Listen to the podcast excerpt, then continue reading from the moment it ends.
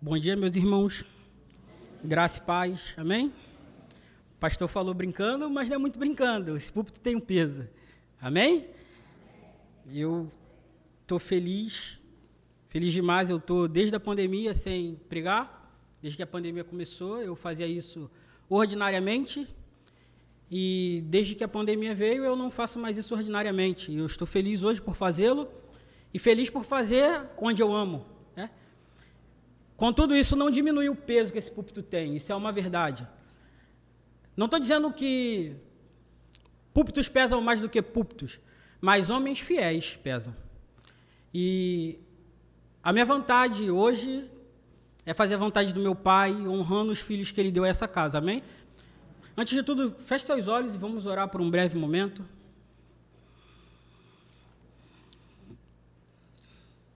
Pai, em Cristo, o teu povo está reunido.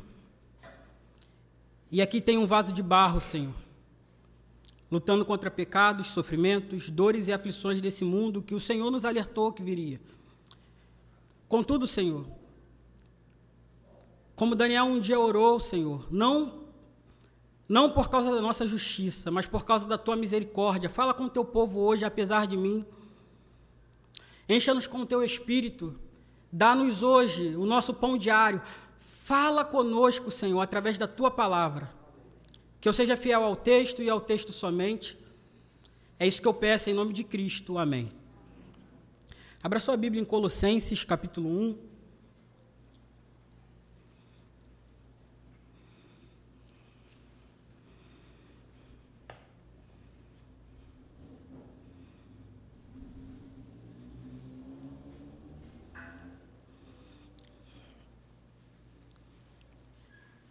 Eu farei algo que não é comum. Normalmente, quando se começa a expor a um livro, você expõe todo o contexto histórico e cultural, e a partir disso você vai seguindo pelo livro. Normalmente se faz assim.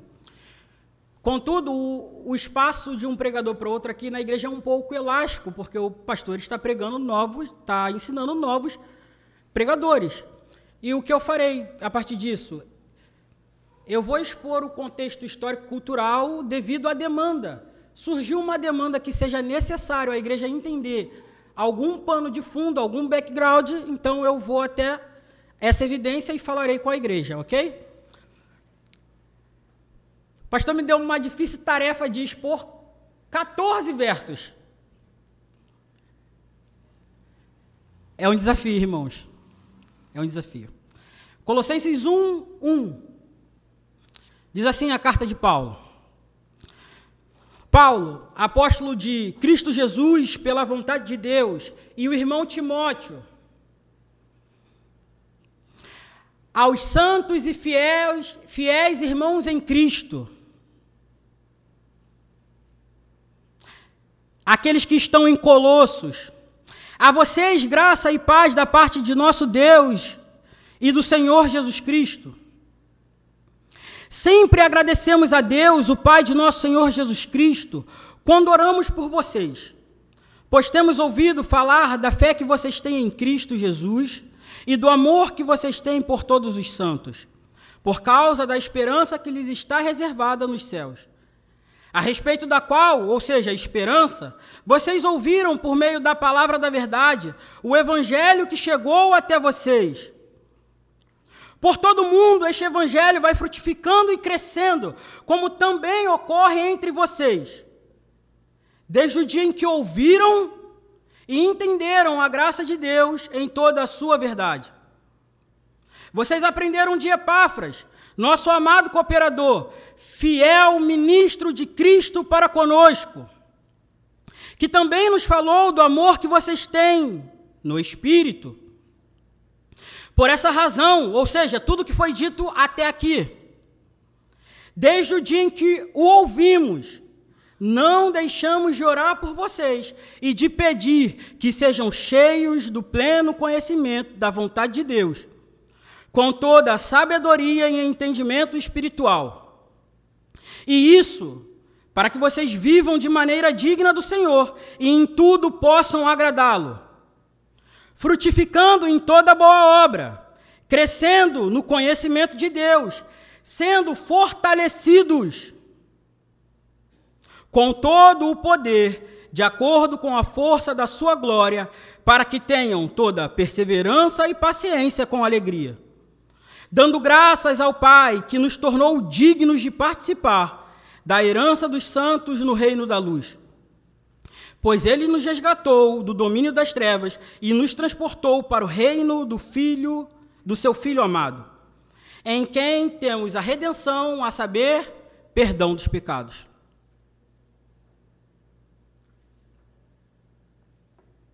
Eu já estou quase sem voz, porque, como diz o Paulo, eu ainda não aprendi a diferenciar aula de pregação. Então, eu dou, os adolescentes estão aqui, né? Eles sabem que toda vez que eu dou aula, eu dou como se estivesse pregando. Não poupo palavra e nem voz. Irmãos, talvez um dos maiores personagens e homens da nossa admiração e fé, seja Martinho Lutero. E Martinho Lutero dizia o seguinte: Gálatas é minha Catarina. Catarina era o nome da sua esposa. Ele dizia: casei-me com Gálatas. E eu digo para vocês: casei-me com Colossenses. Colossenses é a minha Ana, é a minha Carol. Colossos era uma pequena cidade no interior da Frígia. Deixa eu te explicar isso melhor. Éfeso, a cidade tão famosa, que todos nós já ouvimos o pastor expondo aqui no livro de Apocalipse, ficava a mais ou menos 200 quilômetros de Colossos. Colossos era uma cidadezinha pacata, tinha uns gregos, uns judeus, uns romanos, todo mundo vivendo junto. De pouca importância na sua época, mas nem sempre for assim. Cinco séculos antes de Cristo, em Colossos era vendido um tecido que levava o seu nome, cujo qual fez Colossos ser uma potência econômica antes de Cristo. Contudo, um tempo depois houve um terremoto e a estrada que passava por Colossos foi desviada. E agora nós temos, quando Paulo escreve essa carta, uma cidade que já foi rica, com povo, com gente de tudo que é lugar e pobre. Mas nós vemos a carta de Colossos sendo enviada para lá. A mais alta cristologia do Novo Testamento. Preste atenção. O maior hino cristológico. Sabemos que Cristo era adorado no primeiro século por causa de algumas evidências. Por exemplo, Filipenses 2, a partir do versículo 5. E mesmo sendo Deus, não usou de usurpação. Aquilo provavelmente era um hino de adoração a Jesus Cristo de Nazaré no primeiro século. Colossenses capítulo 1, versículo 15 ao 20. Ele é a imagem do Deus invisível. Tem até uma música que nós cantamos na igreja sobre isso. Um hino cantado na igreja primitiva. E aqui, cá entre nós, é lindo cantar os salmos. Mas, como bem disse alguém, se eu só ficar nos salmos, eu nunca cantarei a beleza de Cristo. Nós, como igreja, precisamos cantar a beleza de Cristo. Em Colossos, Cristo, em Cristo habita corporalmente a plenitude da divindade. Cristo é a imagem do Deus invisível. Através de Cristo, todos nós podemos alcançar a perfeição. Em Cristo está escondida toda a riqueza da sabedoria e do conhecimento. Ou seja, Cristo basta. Não como meia dúzia de pregadores têm falado por aí. Cristo basta e eu posso viver de qualquer jeito. Não é isso que eu aprendo em Colossos. A carta aos Colossenses nos ensina que Cristo basta para todo homem que crê. Mas todo homem, após ter crido, andará no novo caminho. E é sobre isso que eu quero falar. Paulo passa rapidamente nos três primeiros versos numa saudação simples. Eu, Paulo, apóstolo de Cristo Jesus, a vocês que vivem em Colossos, ou seja, eles não são Gasparzinhos, eles estão localizados numa geografia específica, mas Paulo vai dizer: a vocês que vivem nessa cidadezinha, que são santos e fiéis irmãos em Cristo,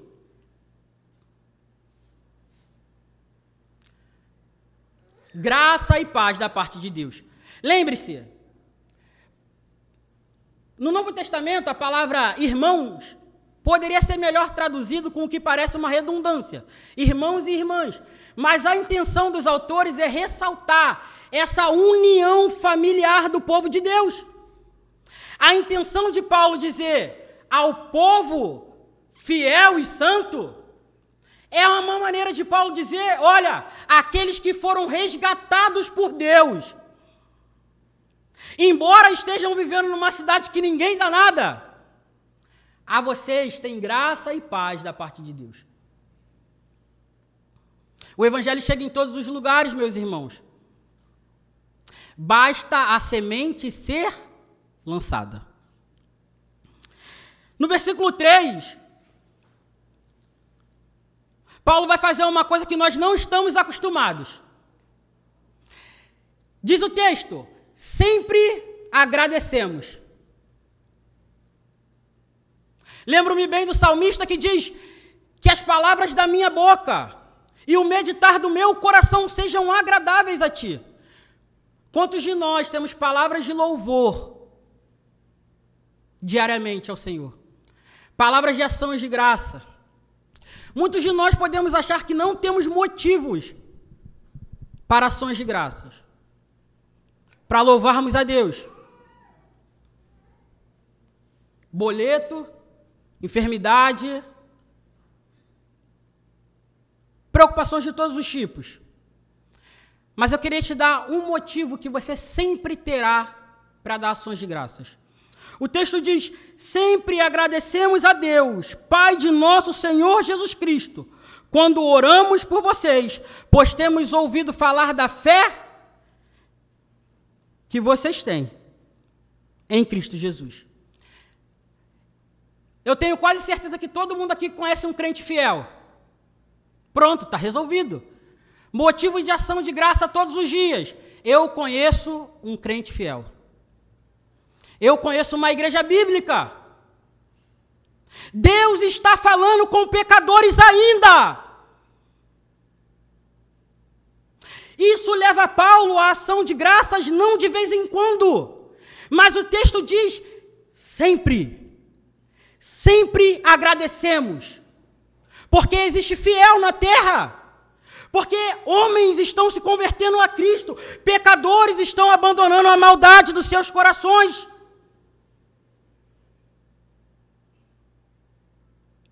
Irmãos, eu estou convencido, não nos falta motivos de ação de graças, não nos falta tema de oração. O que nos falta é vigiar e orar.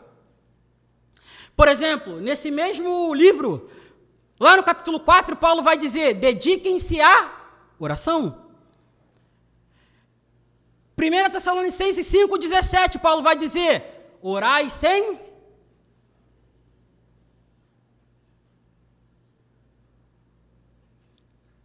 Lucas 18, Jesus vai contar uma parábola sobre o dever de orar. Na verdade, é uma sequência do fariseu e do publicano, logo depois da viúva insistente. Ou não é, meus irmãos? Mas eu pergunto: quantos de nós temos nos dedicado à oração e ação de graças? O que eu percebo, na maioria das vezes, não é que nos falta tempo. Não é que nos falta palavras, porque quando era pequeno, ainda na escola dominical, eu ouvi a história de uma mulher chamada Ana, 1 Samuel, capítulo 1, até o versículo 3. Até o capítulo 3 você encontra a história dela. A Bíblia vai dizer que o sumo sacerdote achou que ela estava bêbada. Porque, não havendo palavras altas, apenas murmurava. Meus irmãos, o caminho da oração é um caminho simples. Depende apenas de ter um coração rendido ao Rei da Glória. Não nos falta nada. É isso que Paulo está nos ensinando aqui. Sempre agradecemos a Deus. Existe fé na terra. O caminho da oração é um caminho de humildade. Precisa se ter coração quebrado, humilhado e rendido, Por quê? De joelhos você reconhece que você não é capaz. Só de joelhos pode? Não, pode sentado também.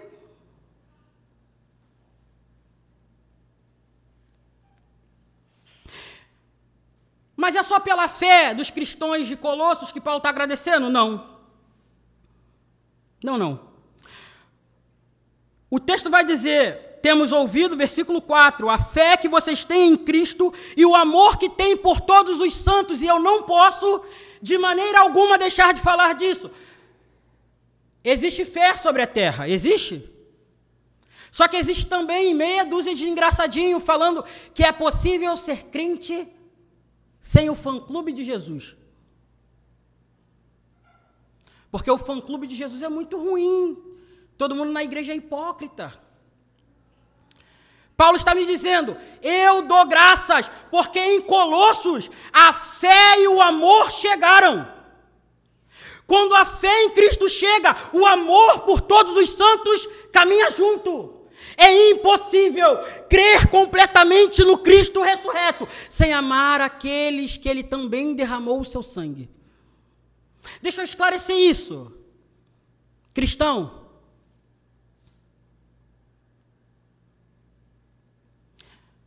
sua fé em Cristo Jesus veio acompanhado de um amor pela pessoa que está ao seu lado?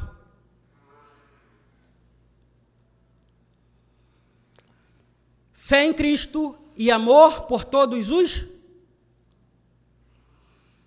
Paulo vai dar um motivo, ele vai falar, por causa da esperança que lhes está reservada. Lembro-me de Pedro, não é assim que Pedro diz no capítulo 1?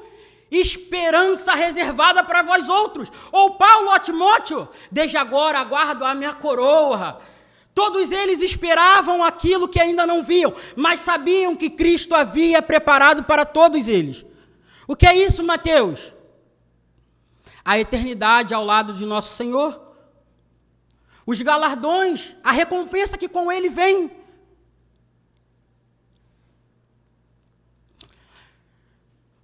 Só que deixa eu falar para vocês.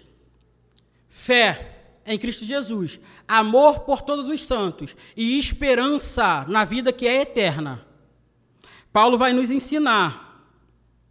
Versículo 5 por causa da esperança que lhes está reservada nos céus, a respeito da qual vocês ouviram por meio da palavra da verdade. Mateus, eu não estou crendo em Cristo ainda, venha para a igreja, aqui nós pregamos. Eu não consigo amar os meus irmãos, venha ouvir o evangelho da verdade. Mateus, eu não acredito em vida que é eterna ouça mais pregações. Procure um irmão com a Bíblia aberta. Paulo vai dizer que essas coisas vêm por intermédio de ouvir a pregação do verdadeiro Evangelho. Valorize mais as reuniões na sua igreja. O tempo que os pregadores investem para preparar um sermão.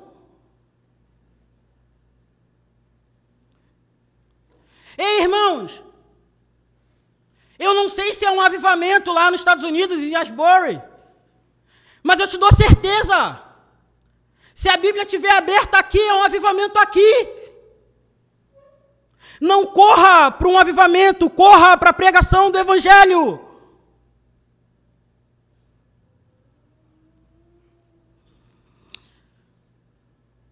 Certa vez ouvi alguém dizer: me converti sozinho. Eu disse: fantástico. Me converti sozinho, sem a Bíblia? Achei interessantíssimo. Paulo diz que fé, amor e esperança vêm pela pregação da verdade, o Evangelho. Paulo aos Efésios diz que eles foram salvos, ou seja, que eles foram selados depois que ouviram o Evangelho.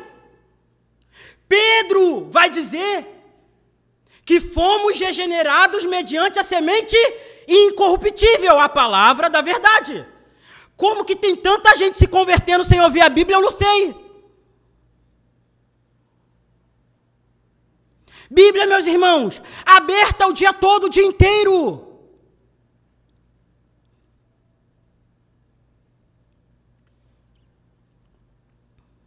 Eu dava aula para os adolescentes agora e eu dizia: todos nós temos um defeito, como diz Jeremias, incurável, chamado coração. E este, meus irmãos, só o Evangelho pode resolver. Mais nada, mais ninguém a não ser Cristo.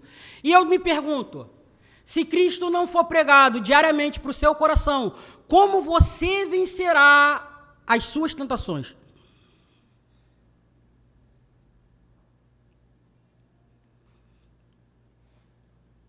Versículo 6: Que chegou até vocês.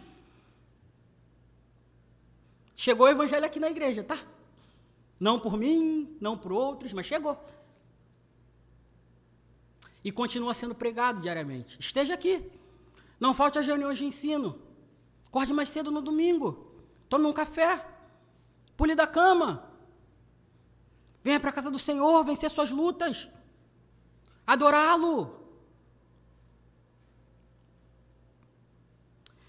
Por todo mundo, versículo 6, esse evangelho vai frutificando e crescendo, como também ocorre entre vocês.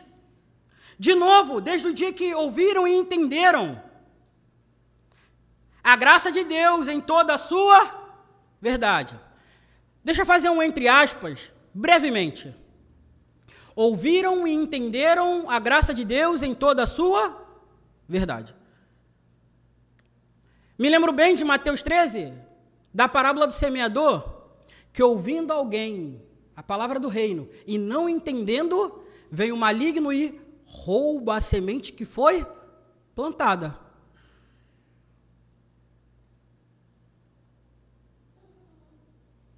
Uma vez um irmão da igreja me disse assim: Estou indo para a igreja com vontade de aprender, de ser um bom ouvinte.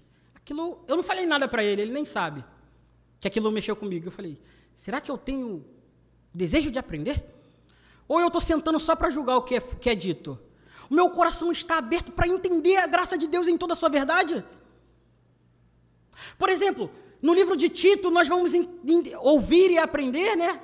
Que a graça de Deus se manifestou salvadora, mas ela também é uma educadora, porque ela ensina os homens a renunciar às paixões infames.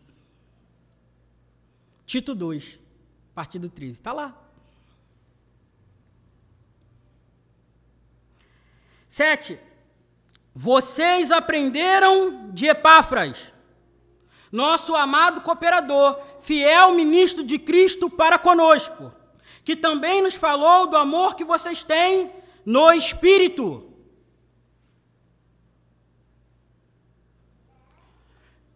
Paulo diz que Epáfras era fiel ministro.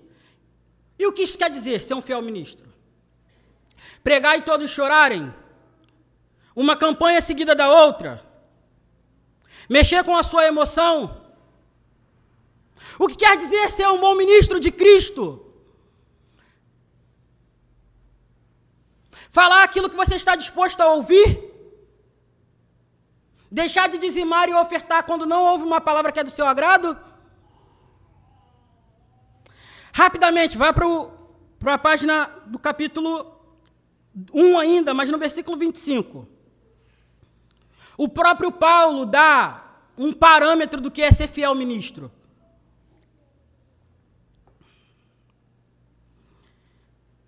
Dela, ou seja, da igreja, me tornei ministro de acordo com a responsabilidade por Deus a mim atribuída, de apresentar-lhes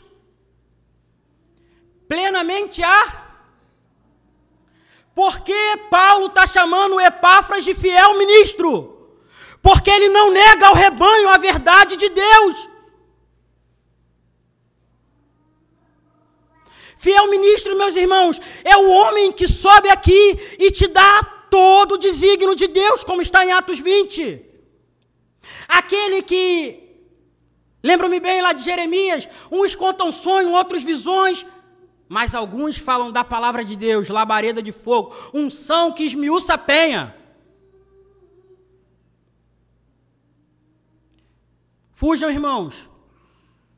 Fujam dos pregadores que não abrem a Bíblia, explicam o texto e aplicam o texto. Nós carecemos de fiel, fiéis ministros de Cristo. Voltando para o versículo 9. E vou me andar rápido, já não tenho mais tempo. Por esta razão, desde o dia em que o ouvimos, não deixamos de orar por vocês. Percebe quantas, quantas vezes tem orar, dá graças? De orar por vocês e de pedir que sejam cheios do pleno conhecimento da vontade de Deus, com toda sabedoria e entendimento espiritual. Essa frase, oro para que sejam plenos do para que sejam cheios do pleno conhecimento da vontade de Deus, na próxima NVI ela será modificada. Esse verbo, ser pleno, ali, só tem um, um sujeito. O que isso quer dizer? Deus é quem enche do pleno conhecimento. O próprio Deus é agente do passivo. Ou seja, Deus encherá vocês do pleno conhecimento da vontade dele. Paulo vai direto a Deus e fala: Meus irmãos, o evangelho chegou, tem fé, tem amor, vamos parar. Não. Meus irmãos, a fé está fervorosa. Meus irmãos, há amor por todo mundo. Meus irmãos, a esperança da vida eterna. Vamos parar aqui? Vamos deixar os lobos entrarem?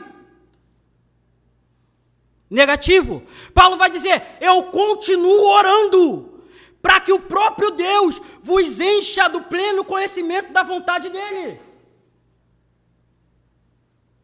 Você percebe que essa caminhada até o reino eterno de Cristo e o encontro com Ele, os ministros não podem parar? Ah, mas tem cinco pregadores, vamos orar para que tenha 500 na cidade. Homens fiéis, leais à Bíblia e ao seu povo que amam o Cordeiro. Mas bem aprendi que todo conhecimento vem com uma responsabilidade.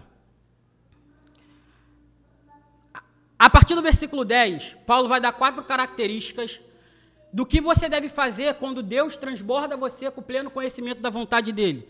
Deixa eu fazer uma nota. Muitos acham que Pleno conhecimento da vontade de Deus é saber tomar decisão. Quando eu tenho que ir no mercadinho, que cor de roupa eu devo usar, qual cabelo eu devo cortar, esse tipo de coisa. O que Paulo está dizendo aqui não são essas decisões que você vai tomar na vida, não. Pleno conhecimento da vontade de Deus aqui é o próprio Cristo Jesus do capítulo 2, que em Cristo Jesus habita toda a riqueza de sabedoria e conhecimento. Depois leia Provérbios capítulo 2.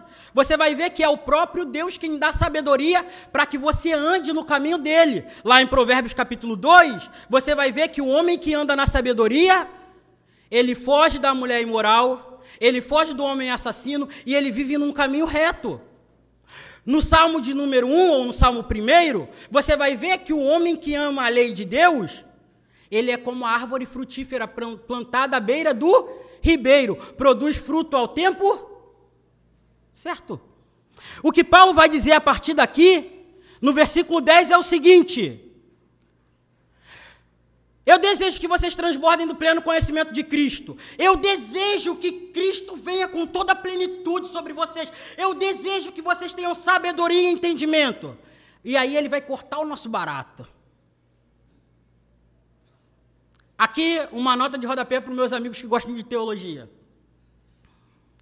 Os próximos versículos falam mais com a gente do que com as outras pessoas. Paulo vai dizer, versículo 10: para que vocês vivam ou andem de modo digno do Senhor. Primeiro ponto: conhecer a Cristo imediatamente traz sobre o seu povo uma responsabilidade de assumir a sua identidade. Ou seja, eu preciso andar de modo digno de Cristo e agradá-lo em tudo que eu faço. Já não tenho mais vida, já não vivo eu mais. Pronto. Paulo vai dizer: para que vivam de modo digno do Senhor e em tudo possam agradá-lo.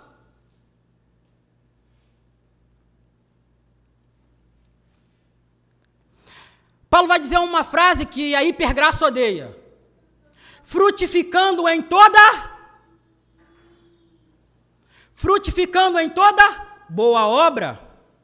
Meus irmãos,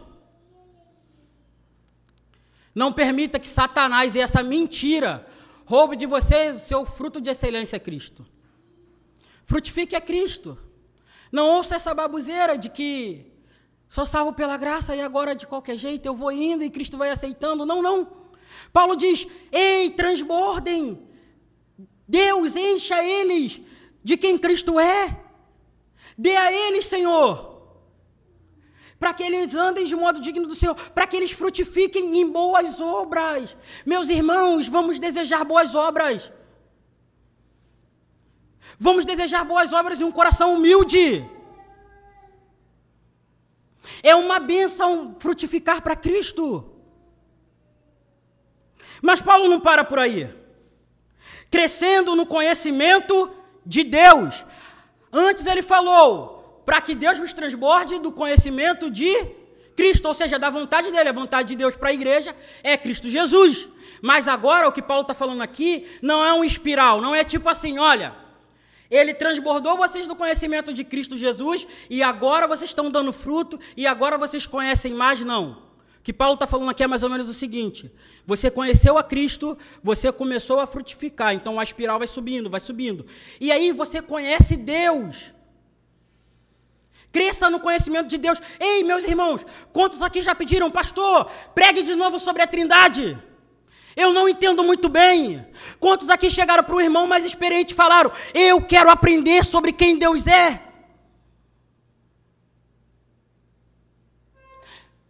Aprender sobre quem Deus é mudará a forma como, como que a gente vive.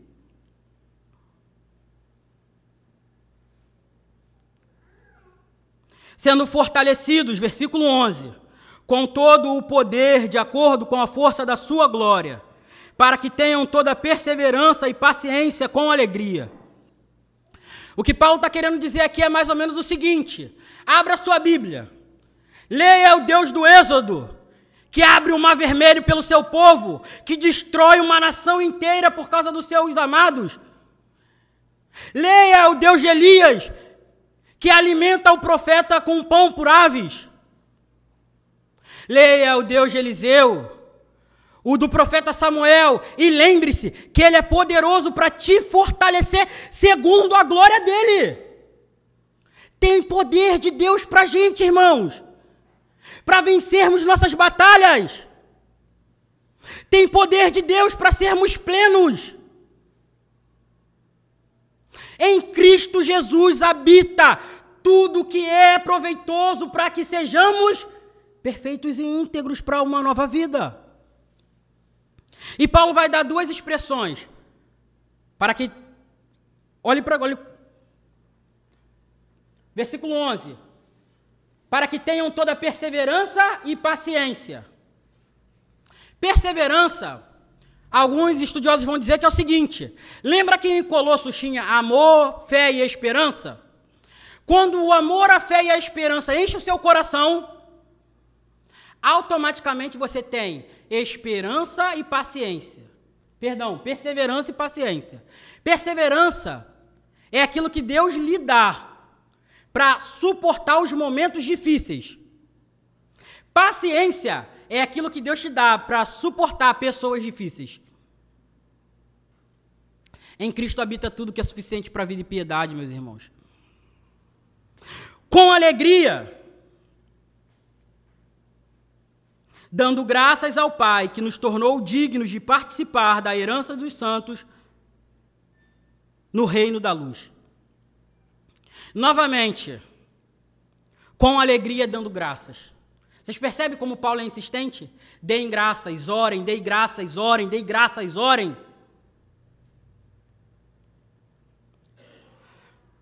Gosto muito de um autor que ele diz o seguinte: com alegria devemos dar graças a Deus, porque sabemos que o motivo da nossa salvação não é a nossa própria vida. O texto diz assim: dando graças, 12, ao, dando graças ao Pai que nos tornou dignos de participar da herança dos santos no reino da luz. E a pergunta de Paulo é retórica. Se Deus nos tornou dignos de participar, é, é porque nós não éramos dignos. Existe um reino. Imagine o SESC como o reino de Deus. É muito melhor. É só efeito ilustrativo. E todos nós queremos entrar lá, mas nenhum de nós podemos. Como que Deus põe a gente para dentro? Se o preço é um sangue justo, limpo e honesto, pronto, ele entrega o seu próprio filho para que a gente entre. Por isso devemos dar graça. Porque Cristo derramou o seu sangue, porque não podíamos derramar o nosso. O nosso não era suficiente para isso. Um reino de luz, irmãos. Lá em Colossos, a cidadezinha pequena. Agora Paulo esbraveja e fala: Ei, cidadezinha pequena, vocês são o povo de Deus e vocês foram transportados para o reino de luz o reino do filho do seu amor, o reino do filho do seu amado. Ei, crentes de Parque Alvorada, todos vocês estão aqui só por um pouco de tempo. Perseverem. Em breve todos nós estaremos juntos. Naquilo que já estamos. É um mistério, não é? Já estamos no reino, mas ainda não.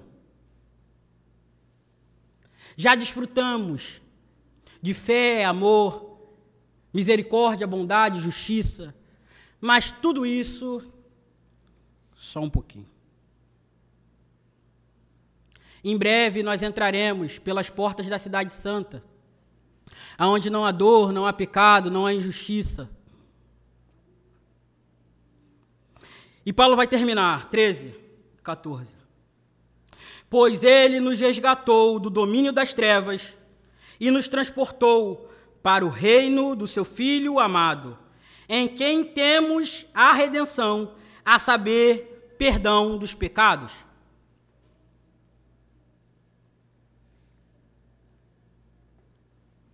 E aqui eu termino. É impossível que você olhe para esse texto, para os versos 12, 13 e 14. Lendo esse texto, olhe Cristo Jesus pregado numa cruz ensanguentado e nu, e não tenha motivo de ação de graça. Não é possível que nós continuemos a olhar para o nosso coração imundo e achar que está tudo bem. A soberba deve ser batida todos os dias, meus irmãos.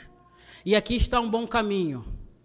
Olhe para a morte de Cristo diariamente e fale: Graças te dou, ó Pai, porque eu não poderia pagar para estar contigo outra vez, mas o seu filho se entregou para que nós estivéssemos juntos pela eternidade.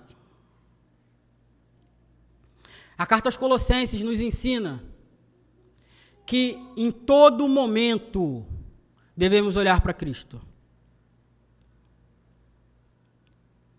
Não podemos ver a Deus Pai, mas podemos ver a Cristo que é Deus Pai no sentido de vermos Ele, não que Ele é a mesma pessoa. Não podíamos ver a Deus, Ele resolveu esse problema. Veja Cristo. E você ouve Cristo falando: Está tanto tempo comigo e ainda pede, me mostra o Pai?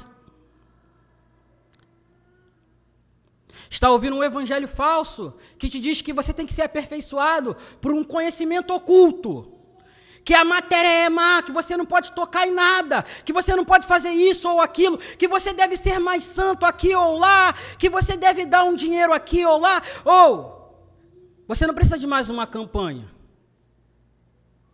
nem mais uma sequer.